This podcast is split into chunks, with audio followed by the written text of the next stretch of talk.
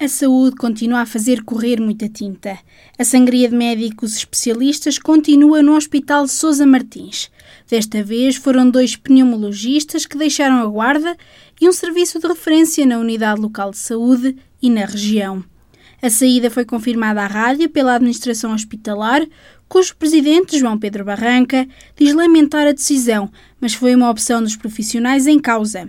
Já Luís Ferreira, diretor do Serviço de Pneumologia, esclarece que os médicos rescindiram o contrato para poderem concorrer para outros hospitais no âmbito de um concurso nacional de colocação de pneumologistas e de outras especialidades. Abriu um concurso a nível nacional de colocação de médicos, pneumologistas e de outras especialidades e, e esses colegas que estavam aqui no serviço há 9, 10 anos e outro há 6 anos e meio, uh, rescindiram o contrato para concorrer para outros hospitais do litoral. Uh, afeta sempre, com certeza, porque são pessoas muito diferenciadas, eram muito diferenciadas, tinham áreas do serviço também muito importantes, estavam na oncologia e técnicas e outro na área das técnicas de interstício uh, e neste momento vamos ter que os substituir. Uh, claro que uh, vão ter, as pessoas que os vão substituir vão necessitar de formação naquelas áreas e o que vai demorar algum tempo, mas vamos tentar superar este contratempo. E neste momento não afeta a idoneidade formativa prejudica de alguma forma a diferenciação de serviço porque as pessoas que saíram eram muito diferenciadas e as pessoas que as vão substituir vão, vão, ter que for, formação naquelas áreas. Uh, e é isso, fundamentalmente. Felizmente temos internos, uh, alguns com a perspectiva de poderem vir a ficar aqui na instituição, e agora vamos meter mãos à obra, não é? Declarações de Luís Ferreira, diretor do Serviço de Pneumologia, a garantir a saída destes dois especialistas. Declarações de Luís Ferreira, diretor do Serviço de Pneumologia, a garantir que a saída destes dois especialistas não vai afetar a idoneidade formativa do serviço. Da Serra à Planície é o mote do mais recente projeto do Clube Escape Livre e que vai ligar a Guarda à Beja num roteiro turístico, cultural e gastronómico através da Estrada Nacional 18. A iniciativa apresentada na passada quinta-feira vai passar por 14 municípios, desde as Beiras ao Alentejo. Durante a sessão inaugural, Luís Coelho do Escape Livre desafiou os municípios e as entidades promotoras do território a criar iniciativas associadas ao roteiro que liga a Guarda a Ervidel. É com enorme prazer que o Clube Escape Livre está aqui para lançar o projeto Cotas de Portugal, com o apoio da SEAT e das Aldeias Históricas de Portugal. Este projeto consiste na criação de quatro rotas turísticas percorrendo as quatro estradas nacionais mais importantes que ligam a, a, aqui à cidade da Guarda e à região da Beira Interior. São elas a Estrada Nacional 221, a Estrada Nacional 16, a Estrada Nacional 17 e a que hoje aqui apresentamos, a Estrada Nacional 18. Cada rota turística resulta também do importantíssimo apoio de todos os municípios que estas estradas ligam, das regiões vitivinícolas que atravessam, aproveitando eu também agora para agradecer especialmente a presença de representantes das várias câmaras, Fundão, Covilhã, Castelo Branco, Vila Velha de Rodão, Évora, Belmonte, cuja presença também bem ilustra a vontade de, em conjunto, criarmos uma rota turística de sucesso, capaz de ser um fator de uh, atração para a, nossa, para a nossa região. E acreditamos que é assim este resultado de uma união de esforços, de trabalho de equipa, de sinergia entre todos os, os municípios e agentes promotores do território, uh, que isto vai funcionar. São, só assim acreditamos que vale a pena uh, continuar a promover o melhor da nossa região. Como disse, apresentamos o primeiro de quatro roteiros turísticos no âmbito deste projeto das Cotas de Portugal, a Estrada Nacional 18. A Estrada Nacional 18 liga a Guarda a Ervidel, a Beira Interior ao Alentejo. É a segunda estrada nacional mais extensa do país, a seguir à Nacional 2, com 388 km. Percorre 14 municípios Guarda, Belmonte, Covilhã, Fundão, Castelo Branco, Vila Velha de Rodão, Nisa, Porto Alegre, Estremoz, Évora, Portel, Vidigueira e Aljustrel.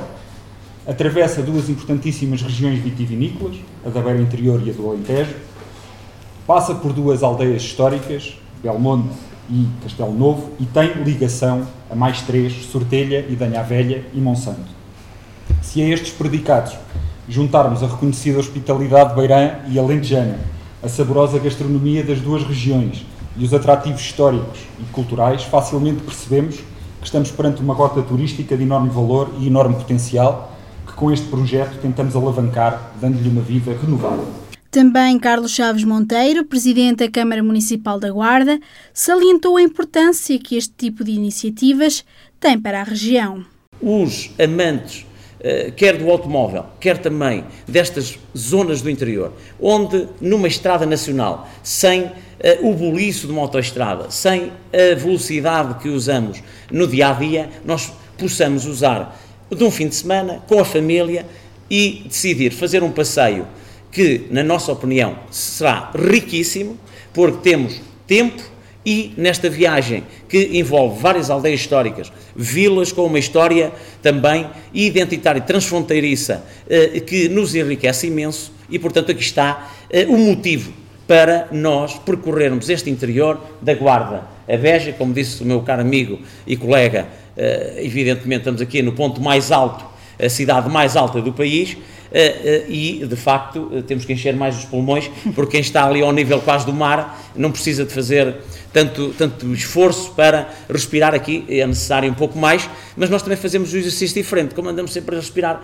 muito profundamente nestas zonas mais altas, apesar do ar ser do mais puro que há na Europa, mas também é importante a gente dar algum descanso aos nossos pulmões. E, portanto, é um desafio, é um conselho que o Presidente da Câmara da Guarda vos faz, eh, naquilo que foi a sequência destes meus colegas e parceiros de mesa, de que efetivamente podemos levar as nossas famílias, os nossos amigos, percorrer toda esta estrada nacional e visitar todos os pontos de atração, que são muitos, diversificados, e, portanto, lá está Portugal, naquela lógica, um país pequeno, diversificado, com muita oferta, e é isso que nós pretendemos. A sessão contou ainda com a inauguração do marco que assinala o início do percurso, no quilómetro zero, na Rotunda da Dorna, na Guarda. A Nacional 18, com 388 quilómetros, é considerada a segunda maior estrada do país, depois da Estrada Nacional 2. No Conselho de Pinhel, os produtores de vinho Aforista lançaram o desafio aos jovens do agrupamento de escolas de Pinhel para a criação de rótulos para os vinhos pinhelenses. No total, são 10 os rótulos pensados e criados pelos jovens pinhelenses. Os Vinhos Aforista são um projeto entre dois irmãos, José Joaquim Cavaleiro e Daniel Cavaleiro Saraiva, e que em dezembro de 2009 se lembraram de criar uma iniciativa para comemorar o facto de Pinhel ter sido eleita capital do vinho 2020 mas que depois a pandemia acabou por atrasar. José Joaquim Cavaleiro esteve à conversa com a rádio e o jornal Interior e explica como surgiu a ideia e o porquê de o desafio ser lançado à comunidade escolar. Contudo, um dia estava em casa e lembrei-me, epá, vem aí a cidade do, 2000, do vinho 2020, Pinhel, e era, era engraçado associarmos isso, ter qualquer coisa pudéssemos fazer, que pudéssemos incrementar Uh, e depois lembrei-me, olha, vou fazer um concurso de, de rótulos na escola. Uh, Deu-me assim um vai, porquê? Porque envolvia a comunidade escolar e envolvia, envolvendo a comunidade escolar, envolvíamos também a comunidade toda pinhalense e, e punhamos toda a gente a pensar e foi o que fizemos. Uh, portanto, lançámos na escola e, olha, depois, uh, primeiro passo era apresentar aquilo ao senhor diretor, ele, quando lhe apresentei a, a ideia, gostou e disse-me, da minha parte, se não houver nenhum inconveniente por as outras partes, da minha parte, tens todo o apoio. E começou assim. O, nós o que pretendíamos era ideias novas, era, era coisas, era criação, era que eles de facto criassem qualquer coisa. A concurso estiveram cerca de 700 desenhos e já para prevenir a grande adesão por parte dos alunos, houve a necessidade de criar um regulamento em que eram apresentados alguns critérios para poder participar no concurso de rótulos. Tivemos que escrever um regulamento e ao escrever um regulamento fomos deparando com, pronto, foi, foi de certa forma pensado e aí tenho que agradecer aos professores da escola aos professores de desenho e, e a outros que nos ajudaram, que foram espetaculares, porque uh, tinha que estar bem definido, porque poderia haver muita gente a concorrer, tal como houve. Nós, nós uh, foram praticamente 700 desenhos a concurso. E qual era o regulamento? Era, eles tinham uma data, uh, nós estipulámos uma data, até àquela data eles tinham que fazer. Os miúdos da escola, os pequeninos, para os pais não, não interferirem muito, tinham que fazer o desenho lá na escola, num dia qualquer, e, e podiam, o regulamento também previa que todas as idades pudessem concorrer, desde os 3 anos, do jardim, até aos 18 ou 19, de, de, dali da escola secundária. Uh, esse regulamento tinha, tinha vários prazos e, e nós apresentámos-lhe aos miúdos, aos mais graúdos, apresentámos-lhe as garrafas onde nós queríamos pôr o lote. Os outros, nós sabíamos que tínhamos que depois ter um trabalho de um trabalho de, de desenho para os, eh, digamos, eh, para os colocar na garrafa, porque eles, eles faziam os desenhos de qualquer maneira e, e não tinham essa noção. Mas tudo isso foi feito com a ajuda de, de, da malta lá da escola, da malta de desenho e que foram, pronto, espetaculares. No que toca à atribuição dos rótulos a cada garrafa, José Joaquim Cavaleiro, um dos promotores e produtores dos vinhos Aforista, diz que tudo se resume à intuição. A ideia era criar um banco de rótulos.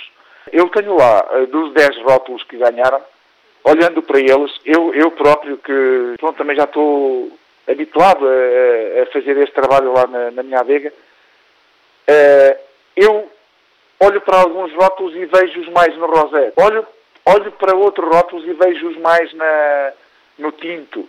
Olho para outros e vejo-os mais no branco. Uh, embora alguns possam estar em qualquer de, de, de tipo de vinho, outros nem tanto. Mas depois é tudo uma questão pessoal, é uma questão de gosto pessoal nós atribuímos por, por, por, na generalidade, eles estarem concebidos e bem para uma garrafa de vinho.